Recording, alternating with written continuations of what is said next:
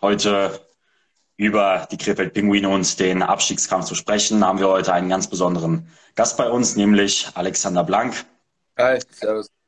Hi, servus Alexander. Ich grüße dich ganz herzlich. Ähm, ja, das Hauptthema wird natürlich heute ähm, der Abstiegskampf sein, der Kampf der Krefeld Pinguine äh, um, den, äh, um den Verbleib in der DEL, was ja jetzt seit dieser Saison keine, ähm, keine garantierte Sache mehr ist. Bevor wir allerdings dazu kommen, fangen wir mal auf einer etwas persönlicheren Ebene an. Und zwar geht es jetzt erstmal um äh, dich selbst als Eishockeyspieler, wie das alles angefangen hat. Und ja, erzähl uns doch einfach mal ein wenig dazu, wie du zum Eishockey gekommen bist, wie das Ganze alles angefangen hat und wann Alexander Blank das erste Mal die Eisfläche betreten hat. Ja, also es war, glaube ich, mit äh, dreieinhalb hier in Krefeld in der Laufschule beim Peter Kaczmarek äh, mit dem Tim zusammen. Haben wir hier zusammen in der Laufschule angefangen in Krefeld und von da aus ging es dann Bambini und dann Kleinstellen immer weiter nach oben, bis ich dann mit, als ich in Namen gespielt habe oder den Sprung zu Schüler gemacht habe, bin ich dann nach Salzburg gewechselt, also mit 14. Also hat alles angefangen, dass ich dann hier aufs Eis gegangen bin in Krefeld mit dreieinhalb. Hat dich ähm, einer von deinen Freunden oder eventuell auch dein Vater, der ja selber mal, äh, der selber ehemaliger DL-Spieler ist, ähm, hat dich da jemand, ich sag mal, mitgenommen oder hat dir jemand diesen Vorschlag gemacht, mit Eishockey anzufangen? Ja, also ich denke, das kam von meinem Papa. Also erinnern kann ich mich jetzt nicht genau, aber ich denke mal, mein Papa hat mich aufs Eis gestellt. Und, äh, aber ich muss sagen, ich war schon immer auch von klein auf Eishockey begeistert. Also ich glaube, schon mit einem Jahr stand ich bei uns zu Hause im Wohnzimmer und habe mit einem Hockeyschläger da rumgestanden und damit rumgeschlagen. Also ich glaube, ich war schon immer von klein auf Hockey begeistert. An der Stelle muss ich mal ganz kurz nachhaken, wenn du sagst, dass du mit einem Jahr schon mit dem Schläger um dich gehauen hast, hast du denn was zu Hause kaputt gemacht mit dem Schläger? Pff, weiß ich nicht, könnte bestimmt sein. Also ich habe als ich klein war vieles kaputt gemacht. Also ich weiß nicht. könnte gut sein. Das könnte gut sein. Ehrliche Antwort.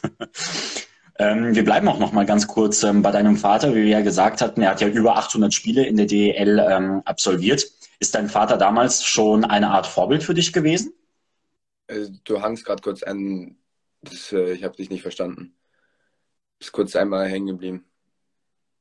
Ist es jetzt besser? Ja, ist besser.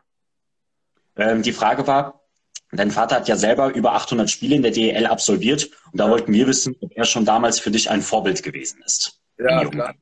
Ja, klar. Nee, also ich habe auch früher mal jedes Spiel von dem geschaut und ähm, deswegen, also war schon immer ein Vorbild für mich. Ich habe immer das versucht, was er auf dem Eis macht, gemacht hat, habe ich versucht selber zu machen und ja. Also ist auf jeden Fall ein Wie hat er dich gefördert, beziehungsweise kannst du dich noch an irgendwelche Tipps oder Ratschläge erinnern, die er dir gegeben hat?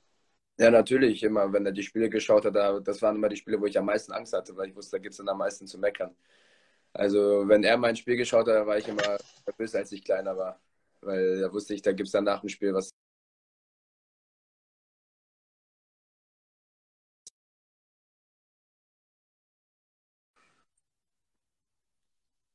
Bist du gerade einen Moment weg gewesen, sehe ich gerade. Hat auch gemerkt. Ich hoffe, dass es jetzt einigermaßen besser klappt. Ja.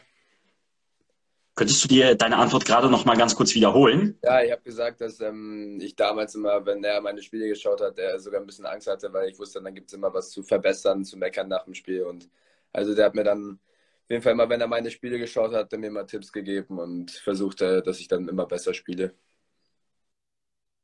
Das klingt doch super, auf jeden Fall. Ja. Äh, du hast es auch schon ganz kurz angesprochen, dass du in Österreich gewesen bist. Ja. Ähm, also bei der ähm, Academy, Eishockey Academy von, äh, von RB, von Red Bull. Kannst du uns darüber ein wenig erzählen, was du dort für Erfahrungen gesammelt hast, ähm, sowohl als, als Mensch als auch äh, als Spieler? Also ich denke, das hilft auf jeden Fall. Also ich bin mit 14 gegangen. Ich, man könnte sagen, dass es vielleicht ein bisschen zu früh ist, um da von zu Hause abzuhauen, aber eigentlich ist es ganz cool, mit den Jungs da in der Akademie zu wohnen und mit allen zusammen. Aber im Endeffekt, ob es jetzt mir weitergeholfen hat oder nicht, kann ich nicht sagen. Aber es war eine schwere Zeit für mich auf jeden Fall. Aber ich denke, das hilft immer weiter.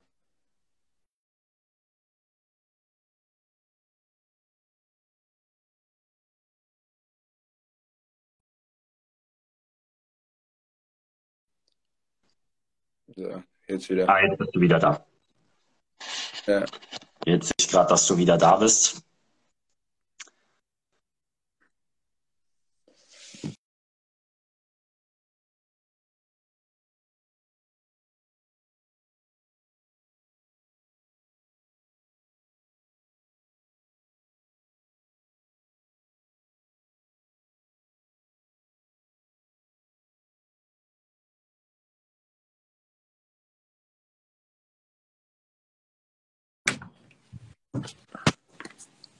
So, jetzt.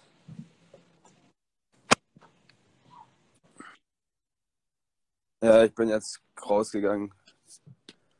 Na, vielleicht klappt es dort besser. besser Hoffen wir es mal. Ja. Ähm, wir bleiben auf jeden Fall dran. Das ist, äh, das ist gar, kein, gar kein Problem.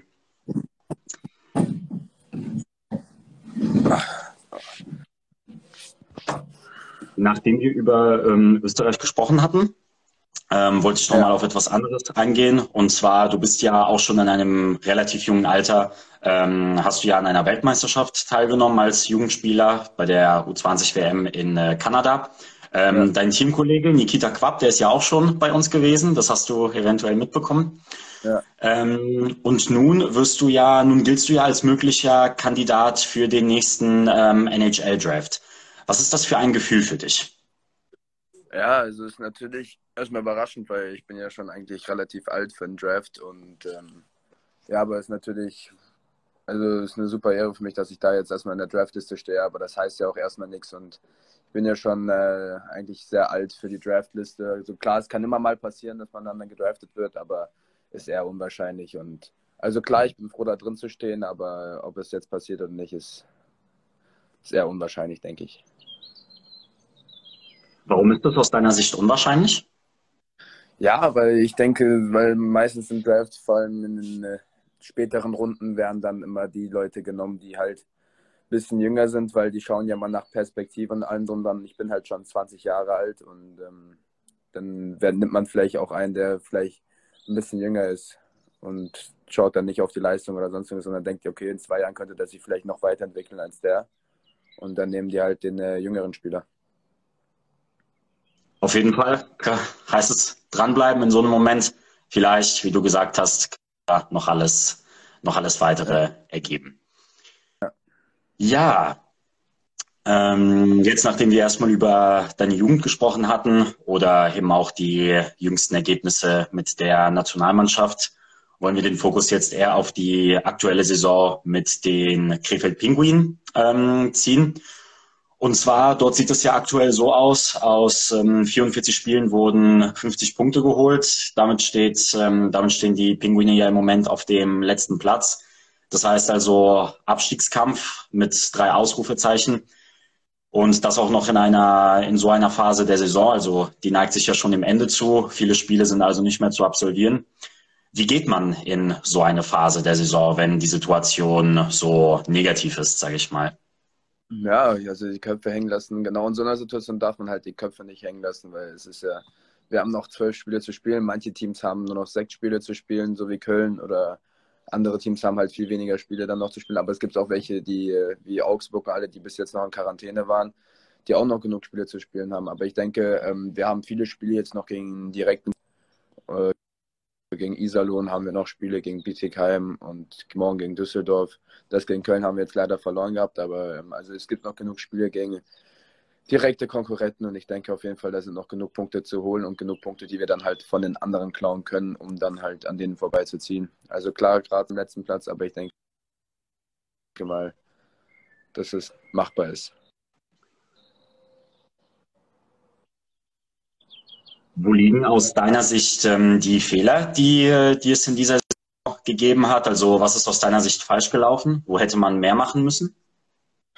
Erstmal muss man Start, wo wir in den ersten drei Spielen 18 Tore kassieren und äh, also jedes Spiel sechs Tore kassieren und 6-0 zu Hause gegen Köln verlieren. Alles da lief alles schon nicht so rund, aber ich finde, dann haben wir uns gut gefunden, haben auch äh, eigentlich eine gute äh, Siegesserie gehabt, als wir unsere Taktik dann gefunden haben, wo wir dann ähm, quasi äh, immer in der Trap gespielt haben, also eher defensiver gespielt und auf Konter gegangen sind. haben wir gut viele Punkte geholt. Aber jetzt zur Zeit ist es eine schwere Phase, weil wir ähm, halt nur vier Verteidiger haben und äh, nicht so viel Auswahl halt haben. Viele, Stürm, äh, viele Spieler sind verletzt und unser erster Torwart ist verletzt und ist alles nicht so einfach, aber man muss sich halt da durchkämpfen. Sowas macht dann halt manchmal eine Mannschaft stärker. Inwieweit kann so etwas eine Mannschaft stärker machen? Was meinst du damit genau? Ja, dass der Zusammenhalt einfach mehr wird, dass die Stürmer dann auch mehr dem Verteidiger helfen, wenn wir nur vier Verteidiger haben. Und also ich denke, das macht auf jeden Fall mal tut auch den äh, Mannschaftszusammenhalt ganz gut, wenn man ein bisschen weniger Leute ist, weil dann jeder Verein kämpft und ja. Und wie würdest du aktuell den Zusammenhalt bei euch im Team trotz all dieser negativen Umstände jetzt aktuell beurteilen? Ja, also ich denke, dass trotz der ganzen Umstände, trotz dass wir auf dem letzten Platz sind, dass äh, noch keiner aufgegeben hat und äh, wir auf jeden Fall weiter im Training auch hart arbeiten, alle zusammen und versuchen eine Lösung zu finden, wie wir da aus dem Kellerplatz da rauskommen. Und gibt es etwas, trotz all dieser negativen Ergebnisse, ähm, dass ihr ähm, in diese, in den Abstiegskampf äh, mitnehmen könnt? Ja, auf jeden Fall. Also ist ja nicht immer alles negativ. Wir haben jetzt gegen München, gegen Ingolstadt gewonnen, gegen zwei äh, starke Gegner. Und aus solchen Spielen musste man halt dann das äh, Positive rausziehen und äh, versuchen, das dann ins nächste Spiel mit reinzunehmen. Und ja, wir haben zwar das letzte Spiel gegen Köln verloren, aber machst halt nichts, Mund abwischen und weitermachen. Du hast jetzt eben davon gesprochen, äh, dass ihr äh, starke Gegner wie beispielsweise München gewonnen habt. Was ist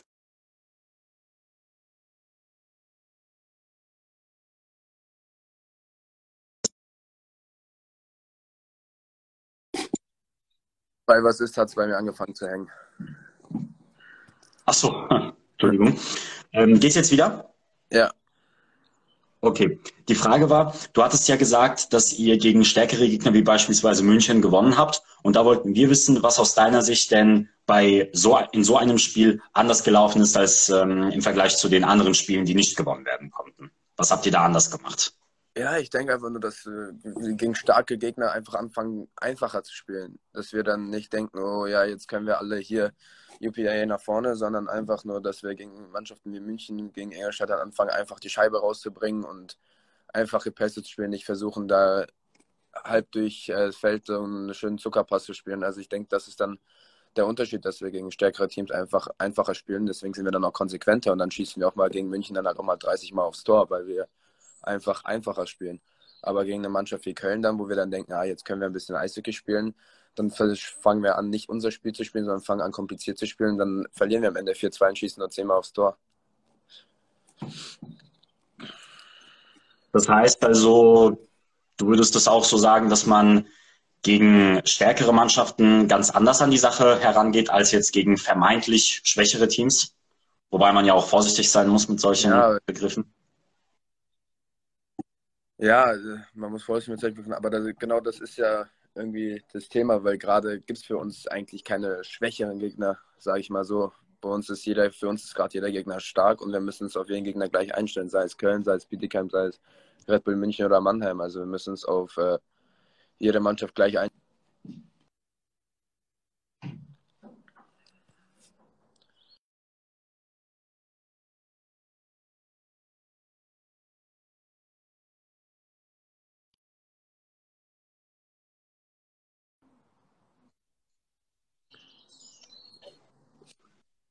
Bei Mannheim hat es leider ähm, abgebrochen.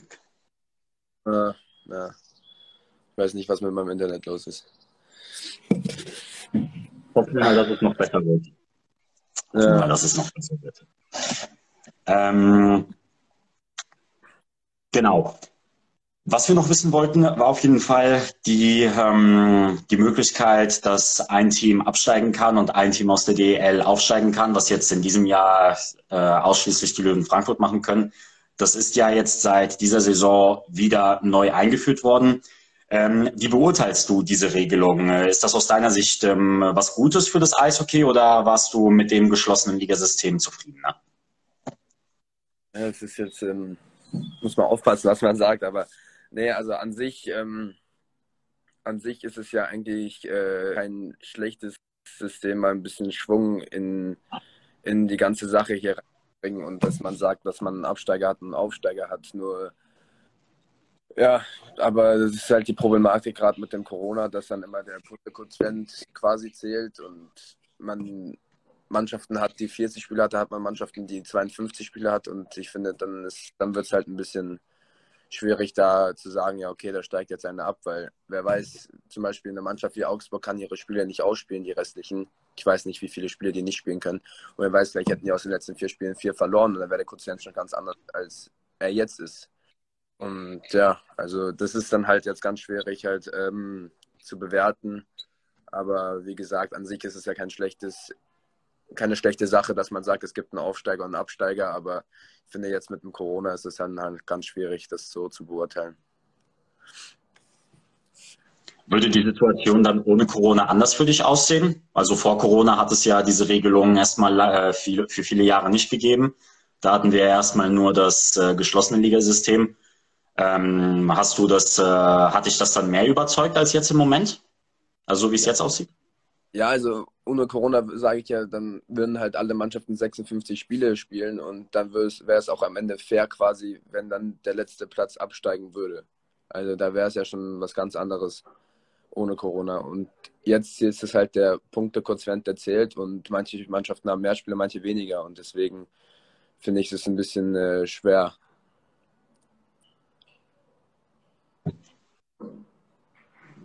Gerade hat es leider wieder einen kurzen Moment gehangen. Ja.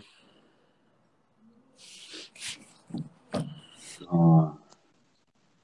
Geht's jetzt wieder? Kannst du mich noch ja, hören? Ja, ja, ich kann dich die ganze Zeit hören. Okay, perfekt, gut, alles klar. Du bist äh, ganz kurz äh, hängt es leider wieder, dass man dann leider nichts hört. Aber gut, wir, wir bleiben auf jeden Fall dran ja. ähm, und versuchen da, versuchen da das Beste, ähm, das Beste rauszuholen. Ähm, genau. Für die, ähm, für die aktuelle Saison. Du hattest ja auch davon gesprochen, dass es gerade, ähm, dass es gerade am Anfang ähm, nicht so gut gelaufen ist, dass ihr die ersten Spiele alle, ähm, alle verloren habt. War das denn, ähm, war das denn so, sind das so die richtigen Ergebnisse gewesen, wenn man, äh, wenn, wenn, ihr, wenn du auf eure Vorbereitung der Saison schaut? Also bist du da eigentlich mit einem anderen Gefühl hingegangen oder bist du der Meinung, dass in der Vorbereitung einfach mehr hätte getan werden müssen, um so eine schwache Saison zu vermeiden? Nee, also ich glaube, ähm, dass wir eigentlich eine gute Vorbereitung haben, wenn nicht sogar vielleicht ein bisschen zu viele Spiele. Also wir sind auf jeden Fall, wir hatten zwei Spiele in Finnland, wir hatten äh, zu Hause ein Heimspiel gegen Düsseldorf und dann sind wir ja in die Schweiz gefahren und in der Schweiz waren wir, glaube ich, neun Tage und hatten da sechs Spiele in den neun Tagen. Vielleicht mal, dass man das da vielleicht ein bisschen mehr auf Training reduziert hätte und dann vielleicht mal nur vier Spiele gemacht hätte oder drei. Aber nee, also auf jeden Fall denkt man nicht, dass man so eine Saison startet und ich glaube, das will auch keiner so eine Saison starten. Und ähm, ja, wir haben uns, denke ich, als alle ein bisschen anders vorgestellt, dass man nicht jetzt mit einem 6 3 gegen Düsseldorf, dann nochmal 6-3 gegen Wolfsburg und 6-0 zu Hause gegen Köln verliert. Also ich glaube, das wünscht sich keiner, so eine Saison zu starten. Jetzt hast du schon die Vorbereitung angesprochen, dass ihr da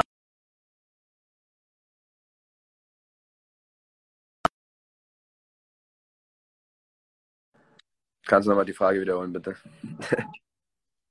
Oh, gar kein Problem. Ähm, ich wollte jetzt noch mal ganz kurz ähm, auf die Vorbereitung eingehen, weil du sie ja auch ähm, angesprochen hattest. Du meintest ja eben, dass ihr da viel äh, gereist seid, Finnland, Schweiz und so weiter. Ähm, kannst du uns ein wenig äh, über diese Vorbereitung erzählen? Wie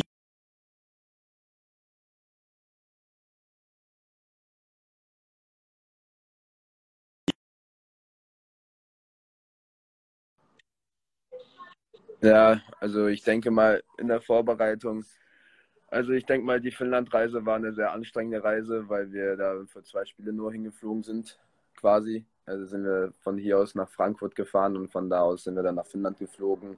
Und in Finnland mussten wir aus Helsinki noch drei Stunden zu Imatra fahren, da wo dann halt das kleine Turnier quasi war, die beiden Spiele.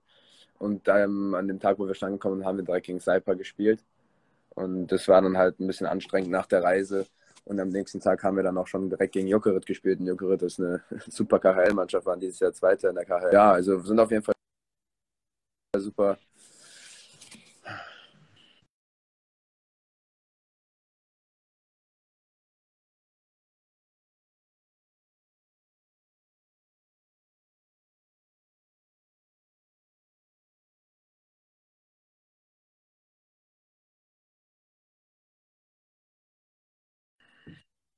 Ja, also.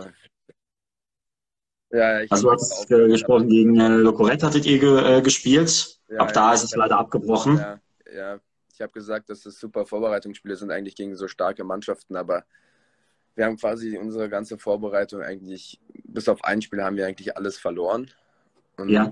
bald, weil wir gegen stärkere Mannschaften gespielt haben, als wir es waren. Und da holt man sich dann aber auch halt nicht so das Selbstbewusstsein ab.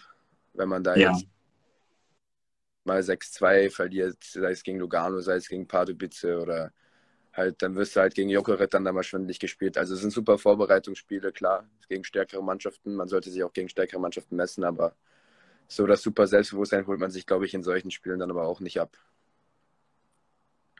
Das heißt also, verstehe ich das richtig, in, äh, während der Vorbereitung in der Schweiz, da habt ihr mehr aus euch rausholen können als in Finnland? Ja, also in der Schweiz hätten wir auf jeden Fall. Also, ja, das war ein super Trip in der Schweiz. Wir hatten super viel Spaß, aber es ist ähm, trotzdem auch sehr, sehr anstrengend gewesen und so viele Spiele da auf einmal gehabt. Und also war auf jeden Fall ein super Trip, war mal schön die Schweiz zu sehen, aber man hätte vielleicht auch mal auf ein, zwei Spiele reduzieren können. Kannst du uns etwas äh, dazu sagen, falls es dir denn aufgefallen ist, wie der Eishockeysport in, äh, in Ländern wie Finnland oder der Schweiz ähm, gelebt wird im Vergleich zu Deutschland? Also siehst du da Unterschiede? Äh, also zum einen, was die Spielweise angeht oder was auch die Leute neben dem Eis äh, zu, zu, diesem Sport sagen? Ja, also ich würde sagen, dass in, in Deutschland das Eishockey sehr nordamerikanisch bestimmt ist, würde ich mal sagen. Und das in Ländern wie Schweiz, Finnland, also das wird da auf jeden Fall mehr so sagen wir mal, technisches Eishockey gespielt. Da wird viel, da wird die Scheibe nicht einfach so tief geschossen, sondern da wird die Scheibe mal gehalten und es sieht alles, ist alles ein bisschen schöner, würde ich mal behaupten, dass da alles, das Eishockey ein bisschen ansehnlicher ist zum Anschauen. Du meintest eben, dass äh, das deutsche Eishockey sehr nordamerikanisch äh, geprägt ist. Woran machst du das fest? Ja, das ist meistens so. Man hat auch viele nordamerikanische Trainer auch in der DL meistens. Und ähm, ich denke einfach, dass es so ist. Man merkt es beim Spielen, es ist auf jeden Fall, ich weiß nicht, wie man es beschreiben kann, aber es ist einfach so manchmal mehr Scheibe tief schießen, mal in die Rundung schießen und checken. Und also irgendwie ist es für mich mehr nordamerikanisch angelegt, als wenn ich das jetzt mit ähm, der KHL oder anderen Ländern vergleichen sollte. Okay, du bist wieder zurück, sehe ich gerade. Okay.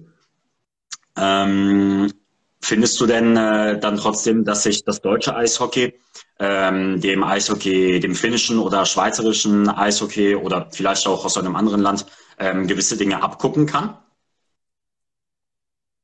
Ja, auf jeden Fall.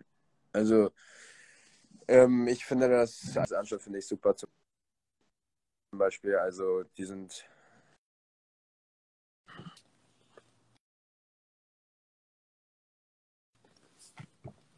Du bist wieder da, nehme ich an. Ja, ja. jetzt habe ich auch meine WLAN. Okay. So, nee, also ich finde auf jeden Fall, dass in der Schweiz das alles ähnlich ist. Also, keine Ahnung, man kann sich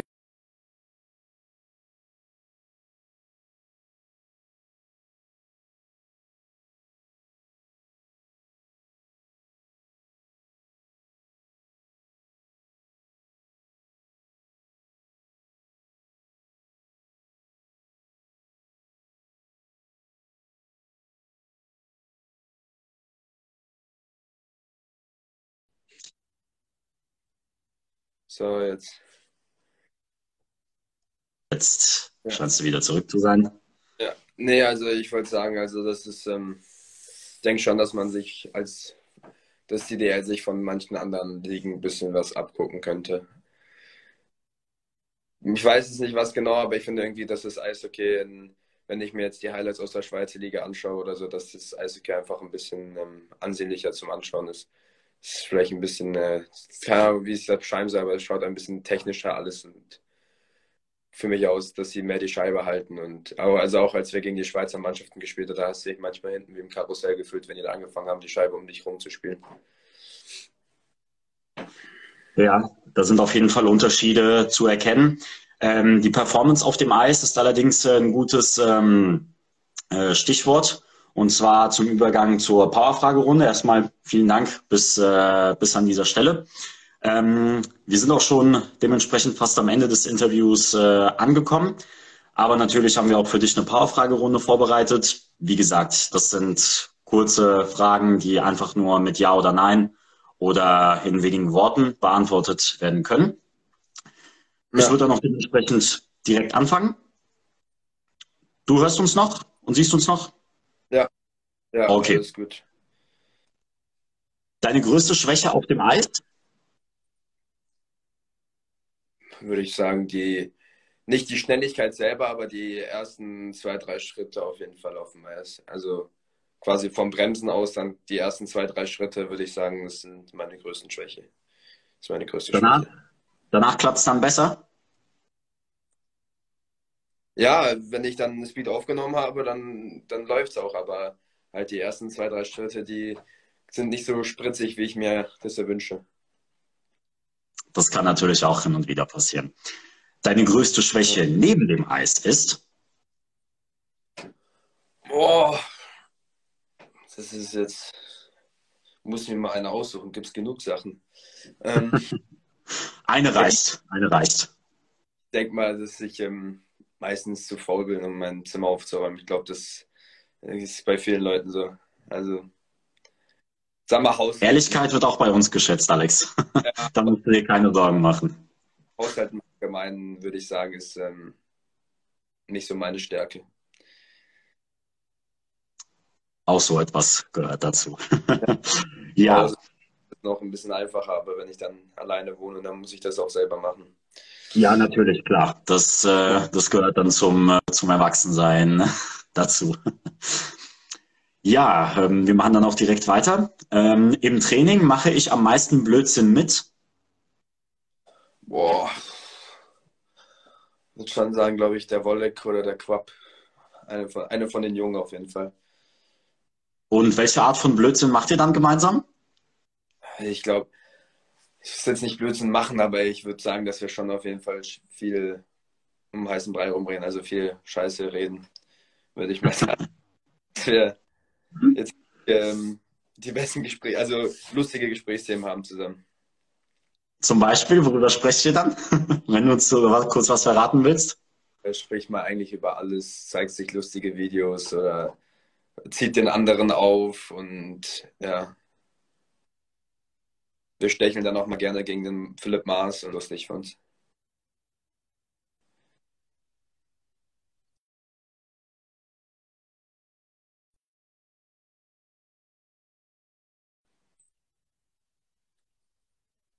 Ja, ja.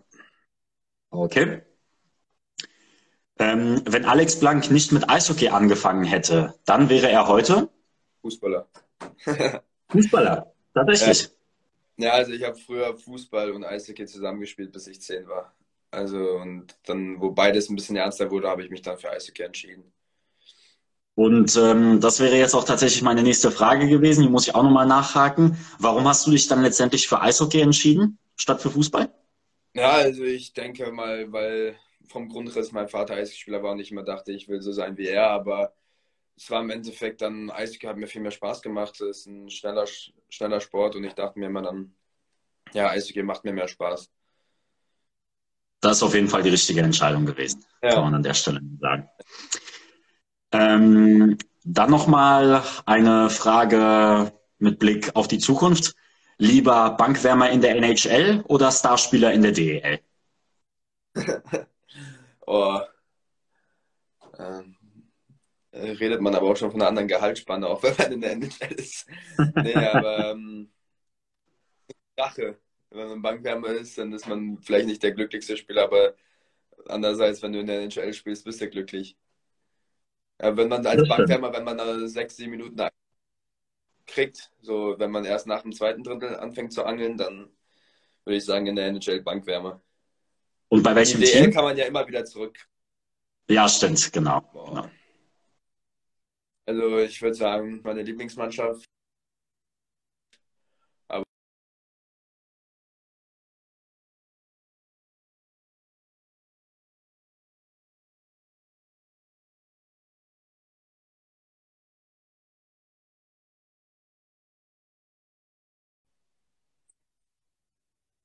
ich war kurz Jetzt wieder? glaube ich.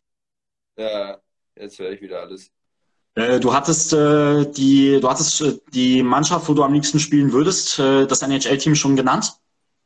Ja, ich habe gesagt Washington Capitals oder dann würde ich dem Stützi ein bisschen von der Bank aus zuschauen, ein bisschen da. In, in Ottawa ein bisschen dann von der Bank aus dem Stützi ein bisschen zuschauen. Das könnte ja auch auf jeden Fall Spaß machen. Das macht ja schon Ja. im Fernsehen Spaß. Da würde es ja auf der Bank dann nochmal was anderes sein. Ja, und ähm, zum Abschluss noch eine allerletzte Frage. Der DEL-Titel geht diese Saison nach?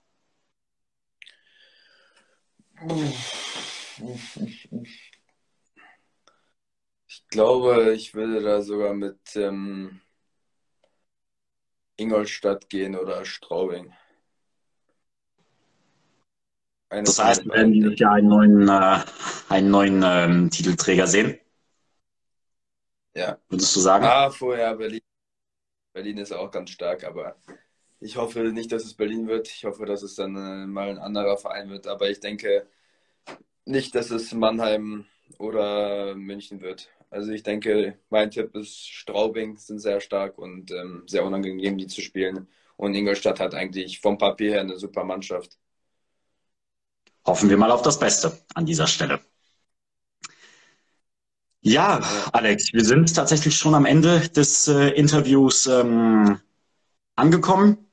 An der Stelle auch nochmal kurz die Info. Ähm, viele unserer Zuschauer, die haben dich auch äh, hier im Live-Chat ähm, gegrüßt und haben liebe Grüße dagelassen.